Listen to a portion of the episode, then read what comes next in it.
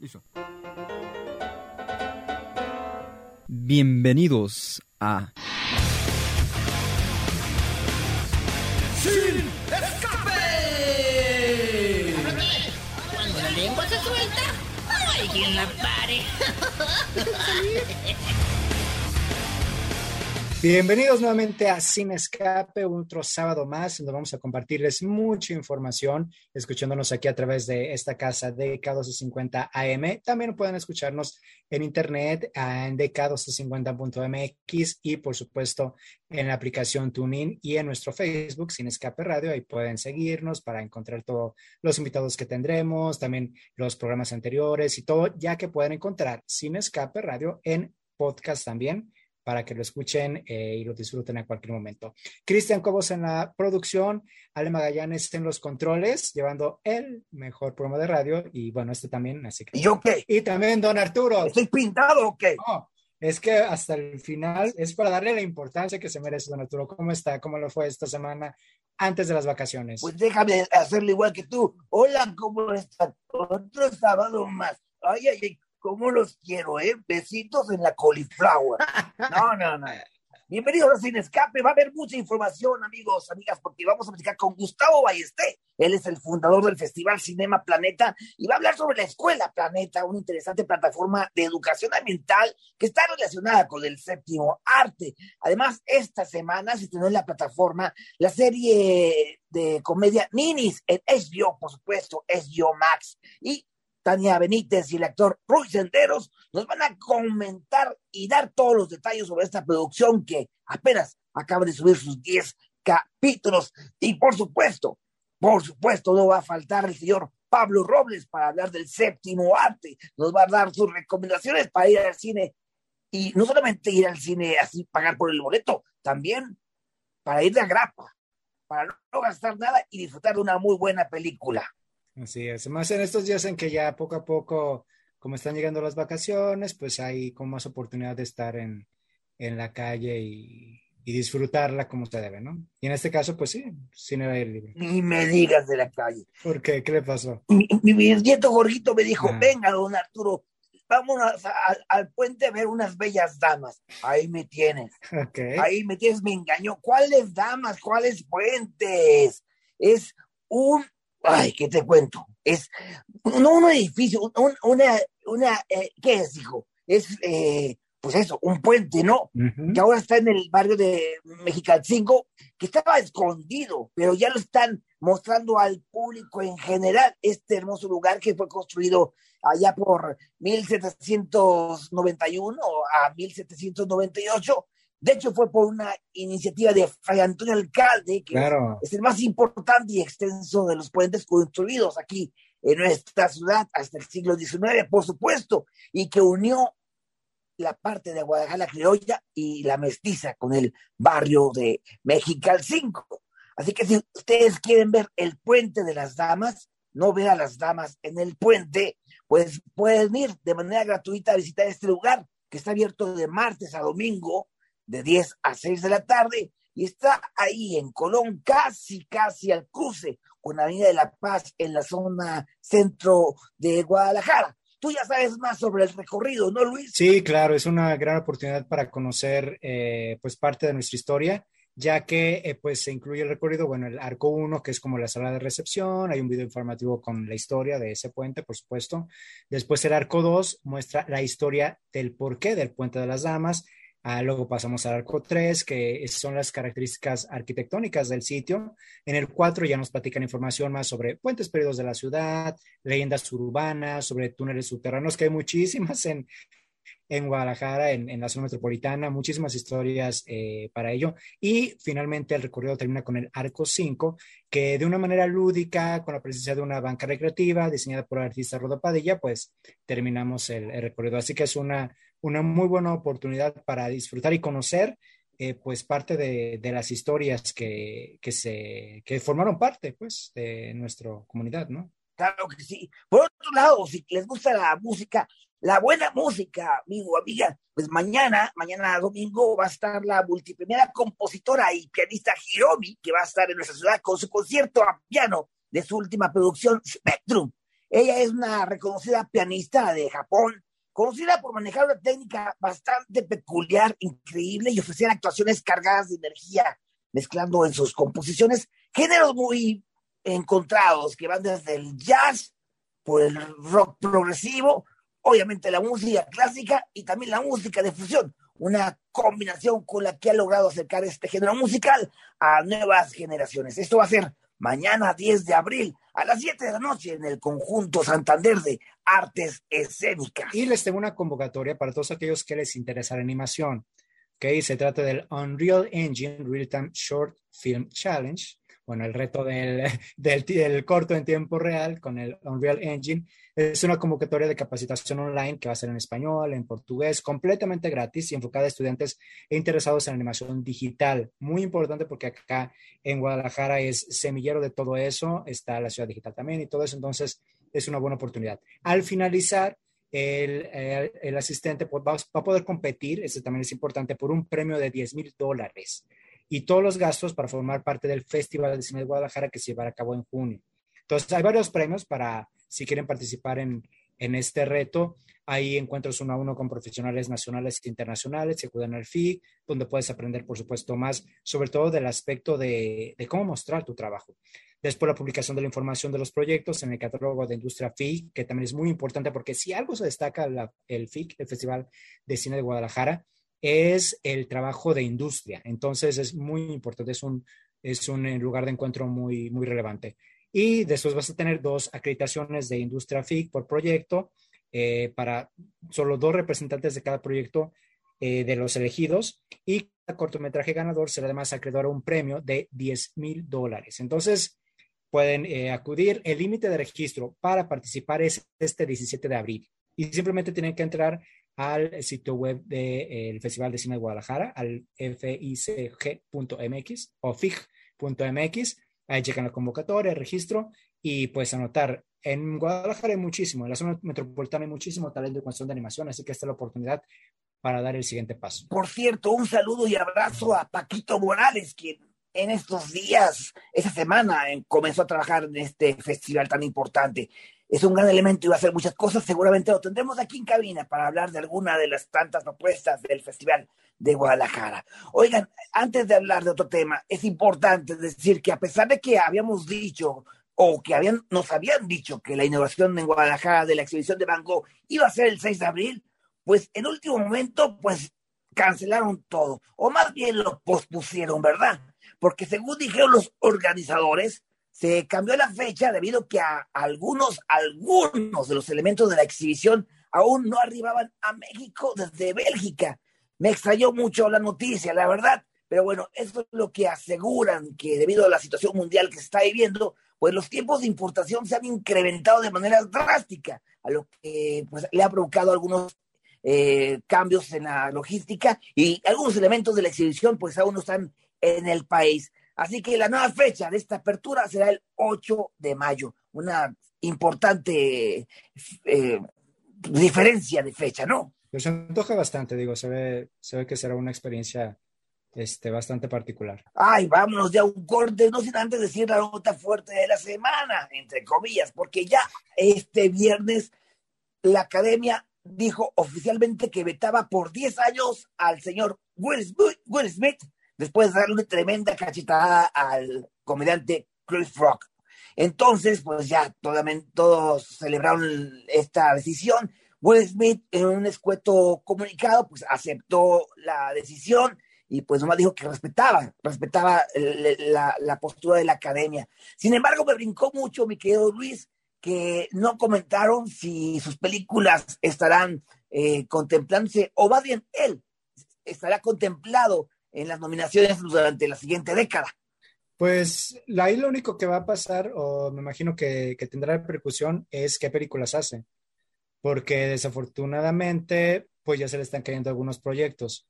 Que mm, creo que es un caso muy diferente a otros como Kevin Spacey o como Harvey Weinstein, porque aquí fue un asunto de autocontrol, eh, obviamente ejerciendo violencia y eso, pero creo que Will Smith tiene un poquito más de oportunidad de redimirse eh, con los pasos correctos. En este caso, por ejemplo, um, eh, manejo de la ira, incluso también el, el hacer como labor social respecto a ese tema, creo que puede abrir la oportunidad que su carrera no se termine.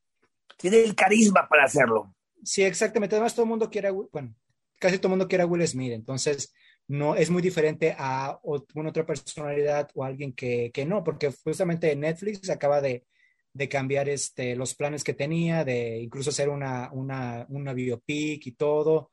Eh, y en Netflix le iba bien porque esa película de extraterrestres que a nadie le gustó, pues fue una de las más exitosas, aunque nadie, todos dicen que nadie le gustó, pero le fue muy bien. También en lado personal le pegó porque esta semana ah, pues dio declaraciones también su esposa y, y eso sí ya sigue, polarizando opiniones porque Jera dice pues que, que no quiere que la defendieran. Entonces, no sé si ahí era mejor guardar silencio o algo o, o qué sucede. Y, pero sí, yo creo que entre, entre muchos, Will Smith creo que sí tiene la oportunidad de redimirse, eh, teniendo los pasos eh, correctos. Evidentemente no es como, como, como uno de nosotros y tiene detrás de él un equipo de, no solo mercadotecnia, sino un equipo de asesores que pueden darle como la clave o el camino correcto para poder salir de este bache. Entonces creo que no sé tanto problema. Y en cuestión de los Óscares y allá, pues vamos a ver para empezar si duran los Óscares 10 años, porque cada vez el rating es peor, peor. Entonces lo peor que puede pasar es que a los 100 decidan que esto cambie el rumbo, que ya son, ya queda poco para los 100 años, y suceda tipo los globos de oro, que ya ni siquiera se, se transmitan ni nada, simplemente se anuncia. Mientras tanto, pues sigue el, el comentario de si fue cierto o mentira lo que vimos en esa en esa situación. Pero bueno, ah, nos quedaremos con la duda seguramente. Vamos a un corte, ¿te parece, Luis? Me parece perfecto, don Arturo. Vamos y regresamos. ¡Sin escape! Creo que esto es una señal divina para terminar mi tesis. Empezar, Rodrigo. ¿No trabajan? Ah, están esperando la pensión del gobierno. No somos niños como lo dijimos en el bloque anterior, vamos a hablar de una serie titulada Ninis, que se estrenó el jueves y que me llama mucho la atención porque HBO Max está haciendo producciones mexicanas bastante interesantes, como esta producción dirigida por Chava Cartas y producida por Tana, Tania Benítez, quien nos acompaña esta tarde, al igual que el actor Rui Senderos, quienes nos van a hablar de este divertido, divertido formato y divertido programa. Bienvenidos. Muchas gracias. Gracias. qué, emoción tenerlos aquí, la verdad. Yo estaba escéptico con, con este, este programa, con, este, con esta serie, porque lo habían anunciado como Silicon y la verdad, muchos, muchos han intentado hacerlo, pero me atrevería a decirlo que es la primera vez eh, que un mexicano o unos mexicanos lo saben hacer, respetan todas las características de un género. ¿Me equivoco? Estás en lo correcto y qué emoción que lo, que lo hayan visto así. Nosotros ha sido el reto que nos pusimos y que ya lo empiecen a ver así, pues nos llena de emoción. Creo que la pregunta obligada es para ti, Rui, porque eres muy buen actor, pero así como muchos actores, pues no están acostumbrados a este formato, ¿no? Porque de repente, pues, improvisan mucho eh, eh, en el set, eh, tienen ciertos, a lo mejor, no sé si, iba a decir errores, pero no, saben improvisar dentro de la misma, dentro del mismo guion, y pues el sitcom no los permite, es muy, es muy restringido o muy cerrado. Entonces, ¿qué tan difícil como actor fue poder respetar el sitcom? Pues como bien lo dices, a ver, no, no es tanto que fuera difícil como que fue algo muy nuevo y fue como aprender de cero algo que de repente nuestra carrera eh, nos hace creer que ya sabemos todo y dominamos todo. Y aquí con Inis pues fue como, olvídate todo lo que has aprendido porque vamos a empezar de cero todos, o sea, productores, eh, director, actores, producción en general. Todos vamos a hacer algo que nunca has hecho en México. Como bien decías, se ha intentado, pero no lo hemos logrado tal cual. Y aquí sí fue tantas reglas, tantas... Eh, eh, eh, ¿cómo, decirlo?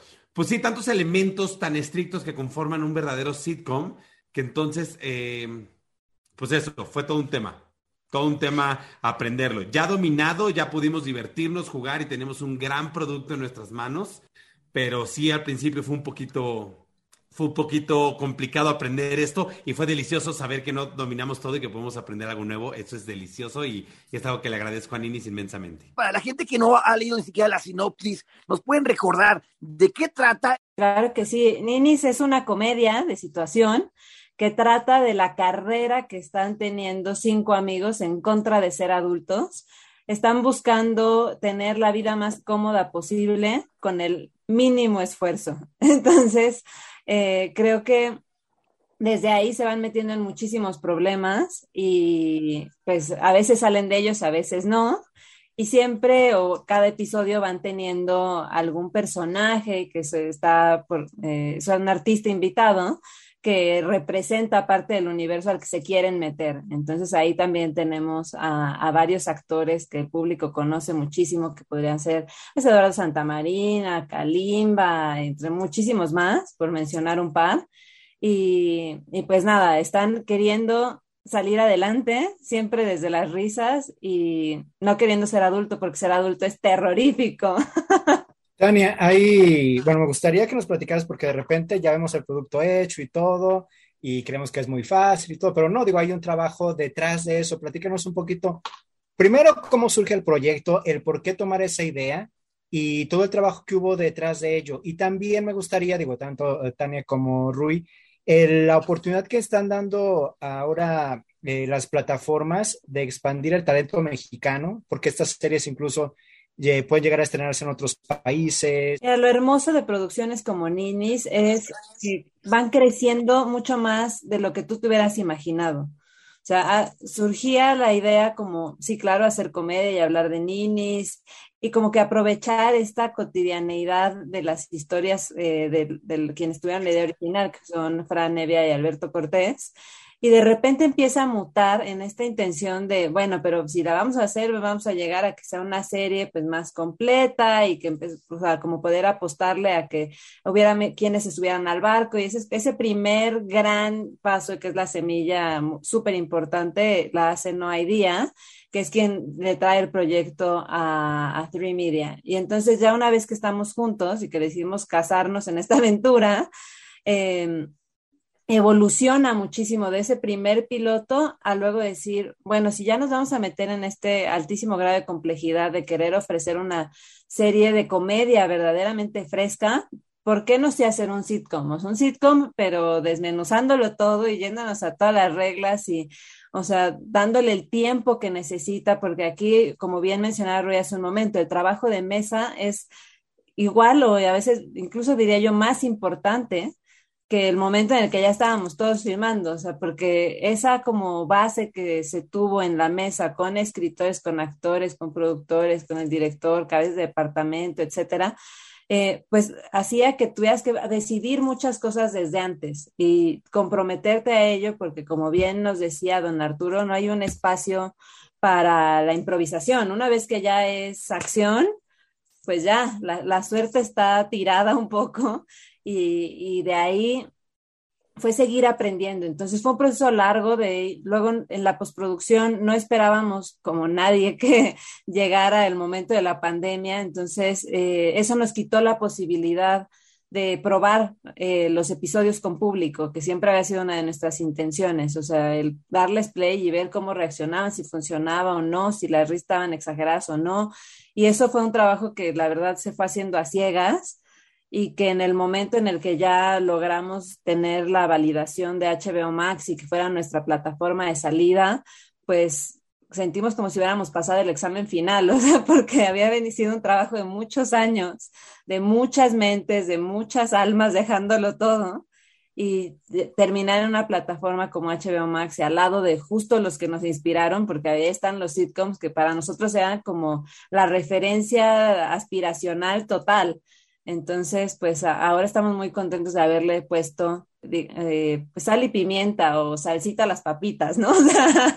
por, por, supuesto se ve la influencia de, de series como Friends, como la, la, la, la, nana, la del príncipe del rap, varios, varios. Sí. Pero me llamó mucho la atención lo que acabas de decir eh, de la risa. Entonces la risa no es grabada, es del mismo público que estaba ahí.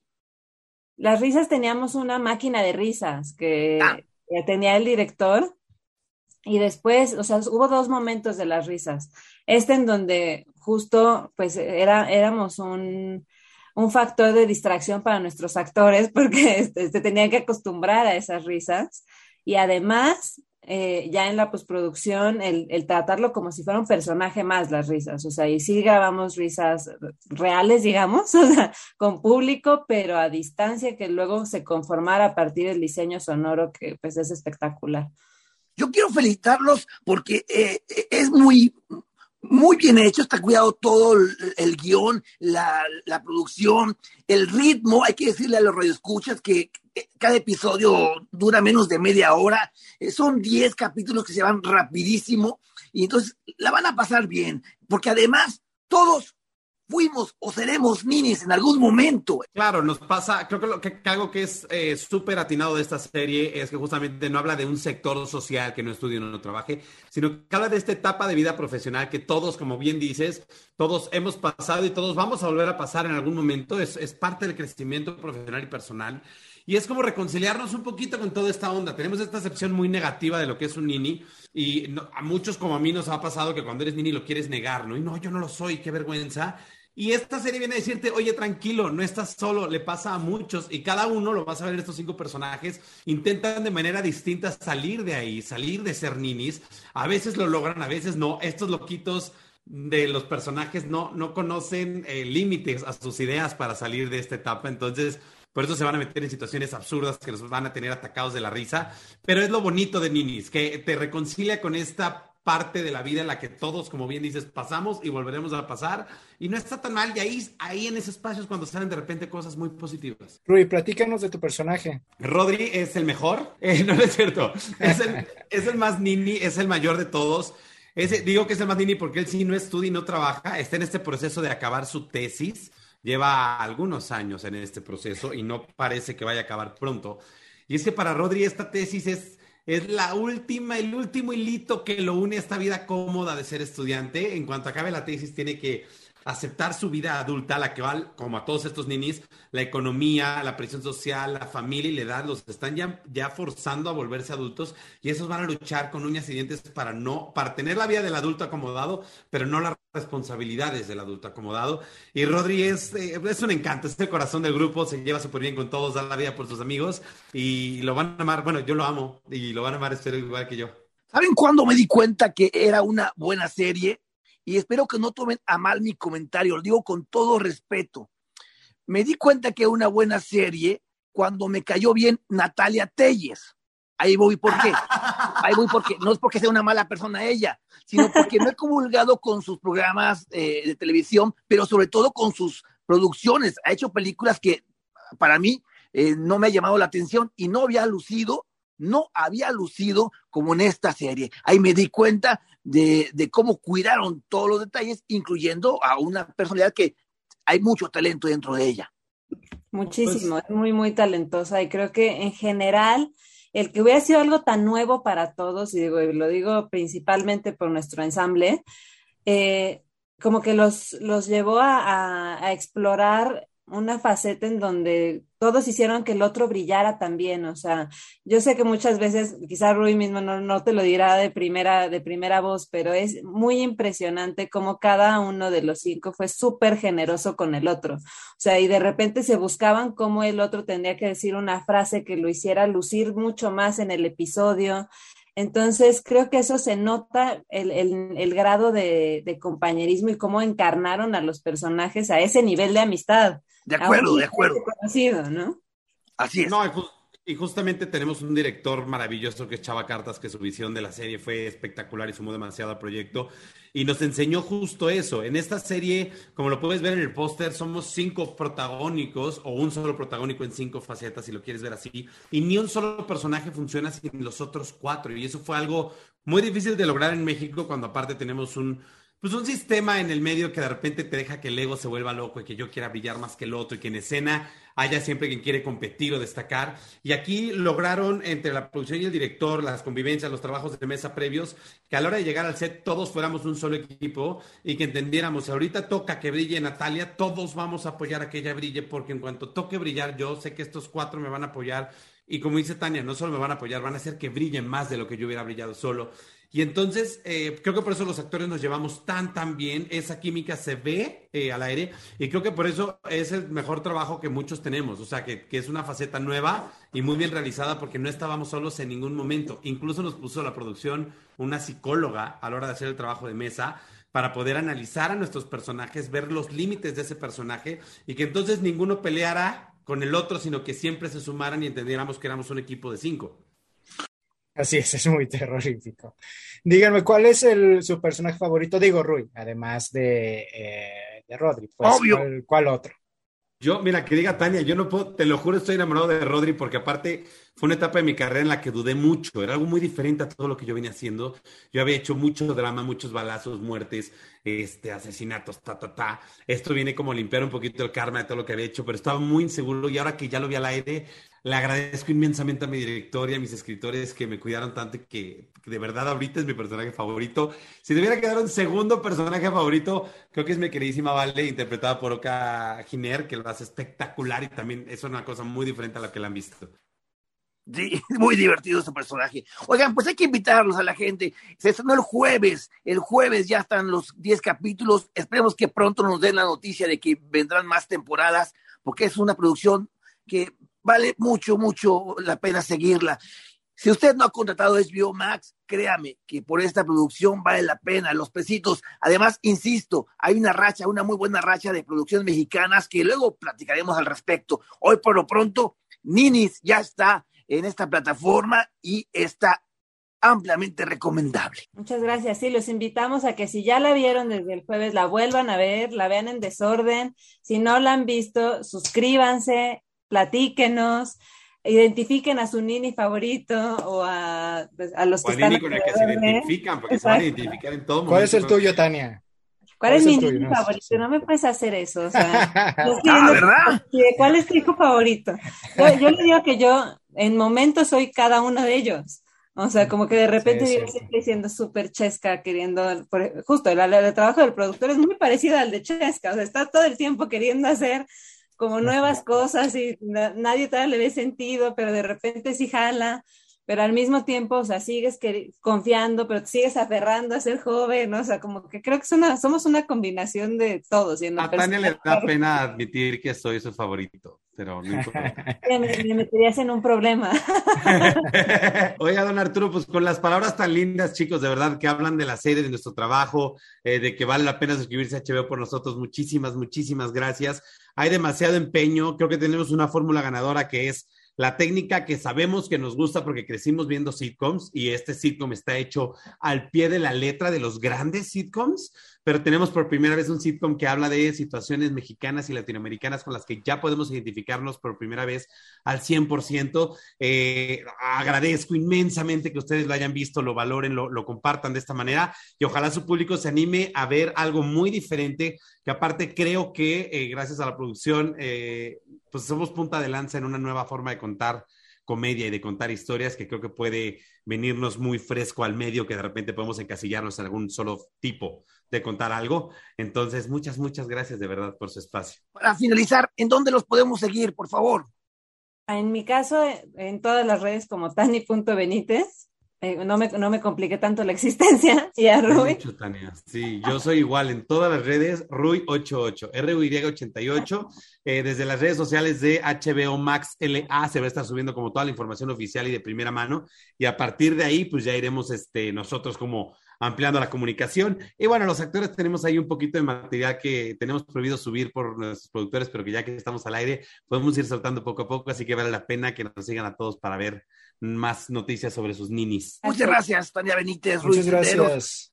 Éxito, sigan los éxitos. Oigan, vamos a Sin Escape porque todavía hay mucho, mucho por hablar. ¡Escape!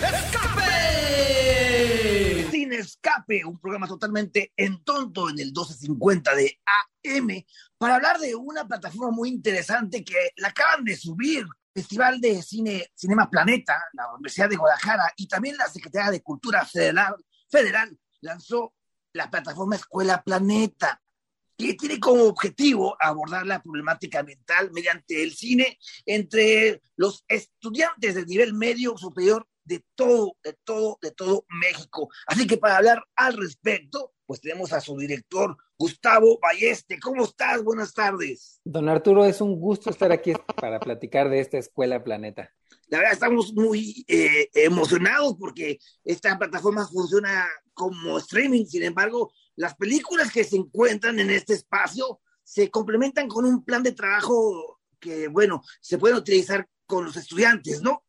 Sí, esa es la idea, o sea, como tratar de aprovechar el cine para llevarlo a un territorio, un terreno educativo, en donde pues eh, sea una plataforma justo en streaming, en donde veas un documental que como, como usted sabrá, pues este Cinema Planeta proyecta este, documentales pues, de, de corte ambiental, con temáticas ambientales, pero la novedad es de que lo que hicimos fue que nos aliamos con la Secretaría de Cultura Federal y la Universidad de Guadalajara para desarrollar unas guías pedagógicas que acompañan la película. Estas guías van dirigidas a maestros y maestras de, ahora de nivel eh, preparatoria y la idea es que cuando estos maestros o maestras lean las guías, pues justamente ahí van a encontrar como una, unas instrucciones de cómo organizar cine debate con sus estudiantes, eh, tareas, trabajos, investigaciones de campo, ¿no? O sea, como mandarlos a sus comunidades y que ahí puedan reportar y, fotografiar cuál es la, situación ambiental en, en, sus espacios.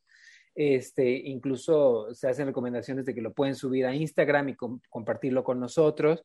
Entonces, son como, somos justamente como unas guías para que se puedan detonar toda una serie de actividades que además estas guías, gracias a la Universidad de Guadalajara, se alinearon al plan de estudios actual de la Secretaría de Educación Pública. ¿Cómo fue el, el, trabajo de curaduría, por una parte? Y por otra, pues, ¿cuál es el sentimiento de ver todo lo que ha crecido Cinema Planeta en todos estos años? Fíjate que yo creo que Cinema Planeta se ha, ha ido tendiendo a ser cada vez más educativo, ¿no? Eh, sus, si bien es un festival cinematográfico anual y, y tenemos este, nuestras salas de cine y el público y todo eso, pero poco a poco se van sumando más proyectos este, que van de, dedicados y, y, y orientados a, a, ir enseñando y sustentados sobre todo con la ciencia.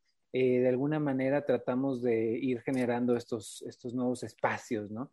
Eh, esta plataforma Escuela Planeta es el resultado de nuestras salas ambientales, que es una, una actividad en donde invitamos a estudiantes a las salas de cine y los confrontamos con científicos este, en Morelos y, y, entonces pues se generan cine debates, pero, pero con especialistas y gente que puede realmente desahogar y, y detonar proyectos y, y, y, desahogar inquietudes, ¿no? Entonces es la evolución, llevar esta actividad a, una, un espacio virtual en donde además un poco es también un resultado de la pandemia, porque como saben, pues los estudiantes de pronto estaban en sus casas y los maestros igual, entonces es como ir generando unas pequeñas herramientas por si de pronto podemos estar otra vez en aislamiento, que ojalá que no, este, pues tengamos este tipo ya de herramientas funcionando, ¿no? Para que puedan, este, pues de una manera novedosa, eh, no existe un proyecto con un antecedente así como este, eh, donde pues justamente se puede usar el cine para educar, ¿no? Definitivamente, Luis, amigo Radio Escucha, es, es ahora o nunca cuando deben de surgir estos proyectos para que nosotros, los estudiantes, por supuesto, eh, tengan propuestas de cómo mejorar el medio ambiente de las comunidades y espacios. Exactamente, o sea, ya pasó la época, eh, el tiempo de concientización y llegó el tiempo de la acción. Necesitamos eh, ser activos eh, participando activamente en las soluciones ambientales, ¿no? O sea, no podemos seguir estando conscientes de que ahí viene el cambio climático sin hacer nada, ¿no?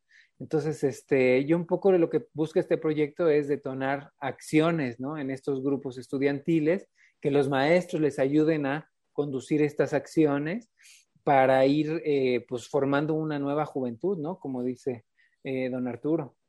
Además, el poder que tiene el cine, ¿no? Que de repente digo, es entretenimiento y todo, pero es una, pues sí es un, un arte que puede servir eh, de herramienta porque de alguna manera, en este caso, los temas ambientales pueden llegar a, al corazón del televidente de una manera que otros, eh, que otros artes o que otros intentos tal vez de concientizar no lo pueden lograr, ¿no? Claro, no, sí, el cine tiene ese poder y, este, y, justamente retomando un poco tu pregunta anterior, cómo se hizo esta curaduría, fue eh, contemplando películas o considerando películas que pensamos que tenían como un abanico de temas en sus narrativas eh, que nos permitieran justamente ir hacia diferentes direcciones en términos del desarrollo de las guías pedagógicas, ¿no? Entonces, elegimos ocho documentales, eh, cuatro nacionales, cuatro mexicanos, cuatro internacionales, con diferentes temáticas, como por ejemplo, encontrarán en la plataforma Escuela Planeta un salto de vida de Eugenio Polgovsky, que habla sobre el, el río Santiago muy contaminado en Jalisco, dos Chorus, que habla sobre la contaminación auditiva en el Amazonas, es correcto. Eh, Nahui Olin, Sol de Movimiento, es cambio climático en México. Eh, Bird Wars es un comparativo entre el sistema de salud eh, oficial y el, este, y el tradicional. Me anda leyendo la, la, mente, don Arturo, me está espantando. Planeta Océano, de Tus Bertrand, una película francesa que habla sobre los océanos en el mundo. Microplastic Madness, sobre el los pequeños plásticos que se van formando en los océanos después de que el plástico se va desbaratando y como un grupo de estudiantes en Brooklyn tratan como de generar soluciones. Una isla en el continente de Juan Pablo Miki Ray, que es un viaje sobre la, en la, en la Baja California, eh, su biodiversidad y su cultura. Y Land Philharmonic, ¿no? Sobre unos este, niños paraguayos que viven al lado de un basurero y su maestro de música que les construye instrumentos. Entonces, como verán, es justamente una variedad eh, que nos permite como hacer que a través de las guías la reflexión se vaya como a, muy distintos lugares, este, todos pues este, sí como, como con dos ejes, ¿no? O sea, la parte de, del medio ambiente, pero también la parte social, ¿no? O sea, porque eso es un poco Cinema Planeta. Y más adelante tienen pensado eh, abarcar más edades, no solamente preparatoria. Sí, es, es ir incluyendo secundaria, universidad en, futuras este, emisiones, ¿no? Es decir, también ir duplicando la cantidad de películas, pasar a ir sumando de ocho en ocho y cada, cada película al final del día tiene cuatro guías, ¿no? Estas que les platicaba de ciencias naturales y ciencias sociales y otras dos guías cada película tiene que van alineadas a los objetivos de desarrollo sostenible de las Naciones Unidas. ¿Cómo puedo ser parte entonces? Si yo quiero escribirme, ¿cómo le hago, hijo? Pues mira, lo que tiene que hacer es ir a, la siguiente dirección, que es cinemaplaneta.org, diagonal Escuela Planeta. Ahí eh, se registra, pone su usuario, su contraseña, recibirá un correo electrónico que hay que confirmar y después acceder a la plataforma con ese usuario y contraseña. Entrará ahí y verá eh, que están las ocho películas. Este, y ya entrando a cada película se encontrará las cuatro guías. Y cada guía además tiene las instrucciones de cómo utilizar la plataforma, ¿no? O sea, paso a paso te va diciendo, bueno, con su grupo, maestro, maestra, vea la película, después regrese y empieza a hacer esta serie de actividades. Este, entonces, bueno, pues es una plataforma gratuita, es una plataforma que está abierta a todo el, territorio mexicano y bueno, ya están alineadas a las, eh, como les decía, a la currícula oficial, al plan de estudios oficial de la SEP, ¿no? Entonces, los maestros lo encontrarán eh, que va alineado con lo que, los temas que tienen que cubrir anualmente. Hijo, y también pensando en el futuro, es que, perdón que siempre hable del futuro, pero es lo que menos me queda. Pero más, más adelante se tiene pensado, eh, no sé, la plataforma y actividades para un público general, abrir las actividades y, la plataforma.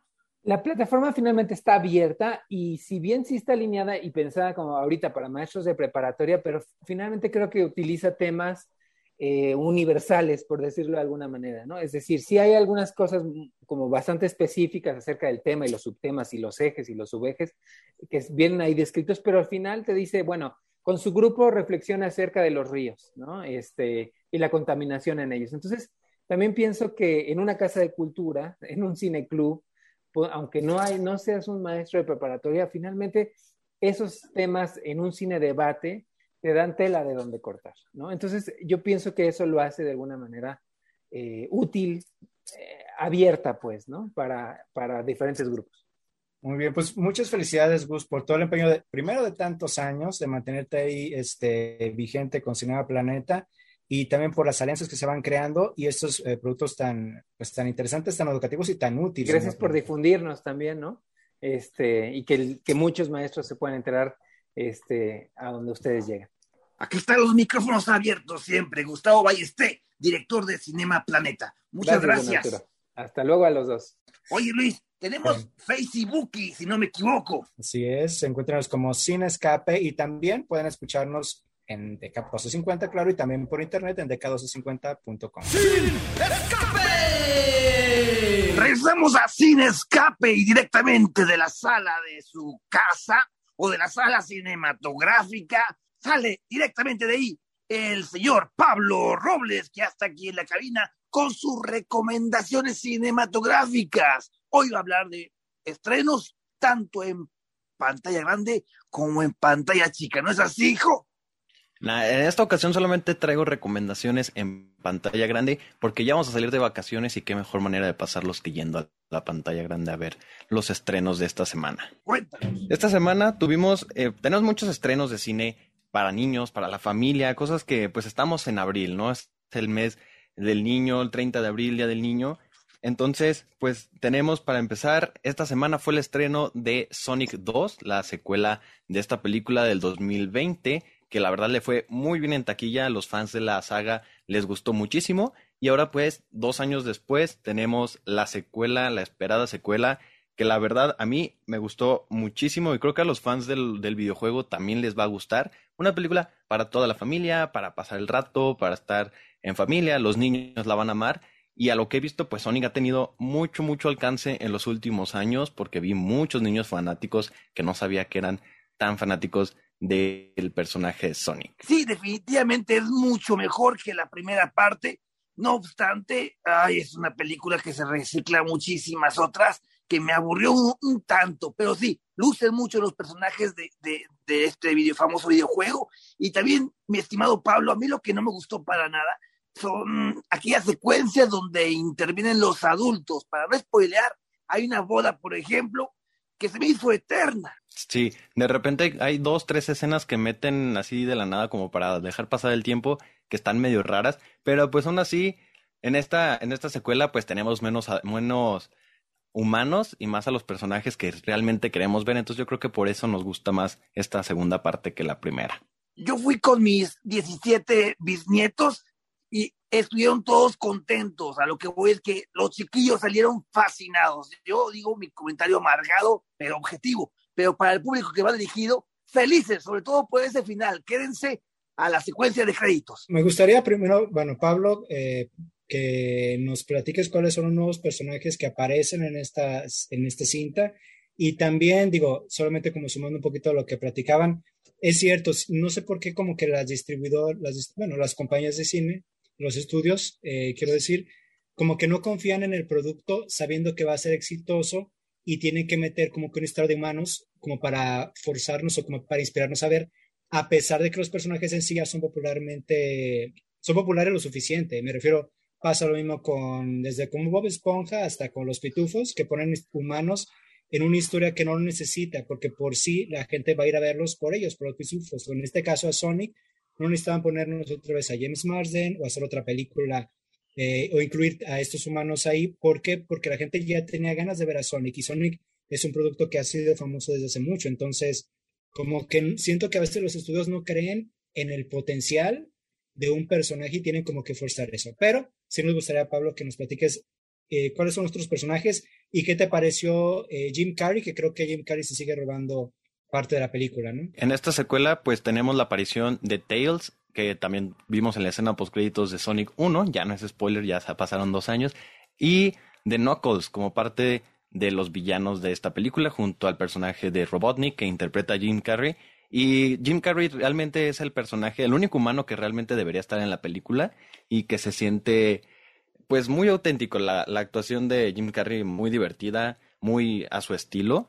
Entonces, yo estoy de acuerdo contigo. Yo siento que la ventaja de esta secuela es que ya le tuvieron un poquito menos de miedo y ahora que Sonic ya está desarrollado ya lo pueden soltar y ahora sí ya puede llamarse Sonic la película porque la primera pues era un revoltijo entre Alvin y las ardillas y Sonic, pero ahora ya tenemos a un Sonic eh, se puede aventar solito su película y por eso vale todavía más la pena porque ahora sí es una película de Sonic con referencias al videojuego a muchos de los videojuegos, entonces los fans salen felices y como dice don Arturo, pues los niños también. Así es, es una, una película que van a disfrutar muchísimo.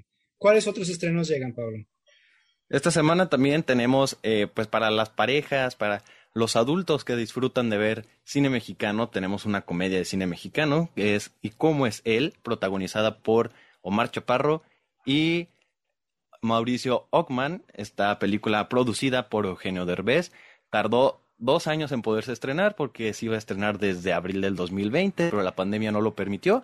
Y tenemos la historia de un hombre que descubre que su esposa está engañándolo con pues otro hombre, así que va y va a intentar como acabar con la vida de este hombre, pero se van a terminar por cuestiones del camino adentrando a un viaje en carretera, es una película que es un road trip y pues ya, ya sabrán cuando la vean qué más resulta en esto. Es un remake, de hecho, de otra película que ya existe.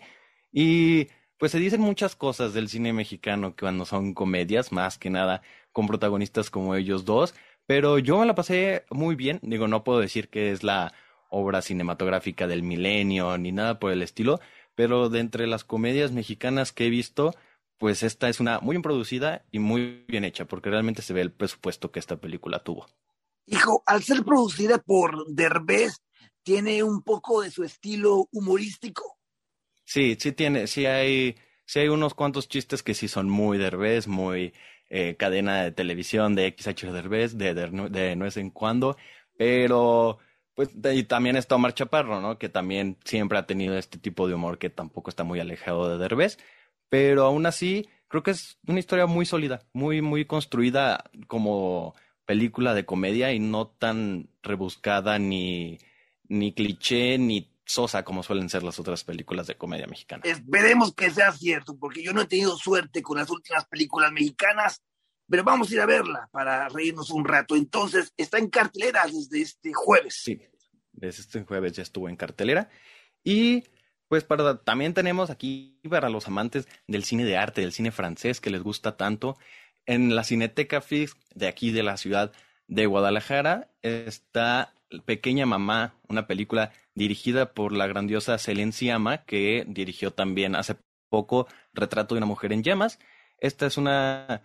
encuentran en Prime Video, de hecho, y es la historia de dos pequeñas niñas que se conocen y pues crean una amistad muy bonita a raíz de la pérdida de una de las abuelas. Entonces, es una historia muy íntima de dos niñas que se hacen amigas, construyen su casa de, de madera y y véanla, véanla, es el Enciama, entonces es una película pues muy cálida y muy a su estilo. Como una recomendación, es un aviso para todos los que tengan pequeños en casa o los que sean fanáticos de las películas de Disney, a partir de hoy sábado a las 7 de la noche en la pantalla bicentenario de la Cineteca de Guadalajara se van a estar presentando clásicos de Disney para toda la familia totalmente gratuitos.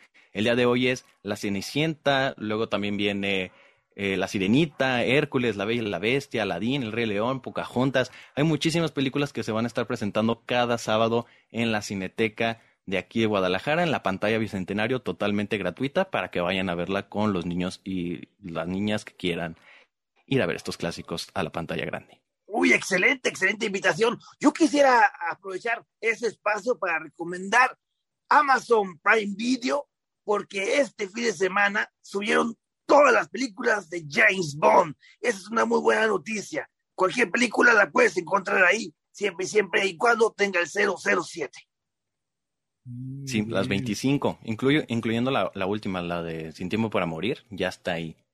Televisa tenía como los derechos, ¿no? Y a lo mejor tal vez por la, porque Amazon está trabajando muy de cerca con Televisa, ¿no? Digo, no sé, porque no, no estoy en ese negocio, pero no sé, tal vez está ahí el asunto, ¿no? De, de por qué ahora tienen ellos ese, esa biblioteca. Y está bien para disfrutar, sobre todo darnos cuenta de los cambios que ha tenido el 007 y de yo personalmente el gran trabajo que ha hecho Daniel Craig de romper mucho de los pues de los clichés y de los aspectos como ya retrógradas de ese personaje. Muy diferente al Sean Connery, que Sean Connery, digo, yo sé que todos lo ubicamos por ese personaje y todo, pero ese James Bond sí era, no era la mejor persona del mundo. Y Daniel Craig como que lo ha hecho. O sea, es que sí, digo, el 007 de Sean Connery es muy machista y muy misógino y todo. Y Daniel, Daniel Craig se ha encargado de, sin que pierda la esencia del 007, de sí ponerlo al día, pues. Y, de hecho, la última cinta que salió en cartelera y que ya la puedes encontrar acá en esta plataforma es un excelente cierre, justamente por la actuación, por el carisma, por la personalidad que dejó plasmada este gran actor, ¿no? ¿Dónde te podemos encontrar, Pablito? A mí me pueden seguir en todas las redes sociales como soy Pablo-Robles y me pueden leer en todas las redes sociales de Cineconflicto y cineconflicto.com. Nos escuchamos la siguiente semana. Agradecemos a Mónica en los controles, a Luis Adams aquí en la co-conducción con un humilde servidor.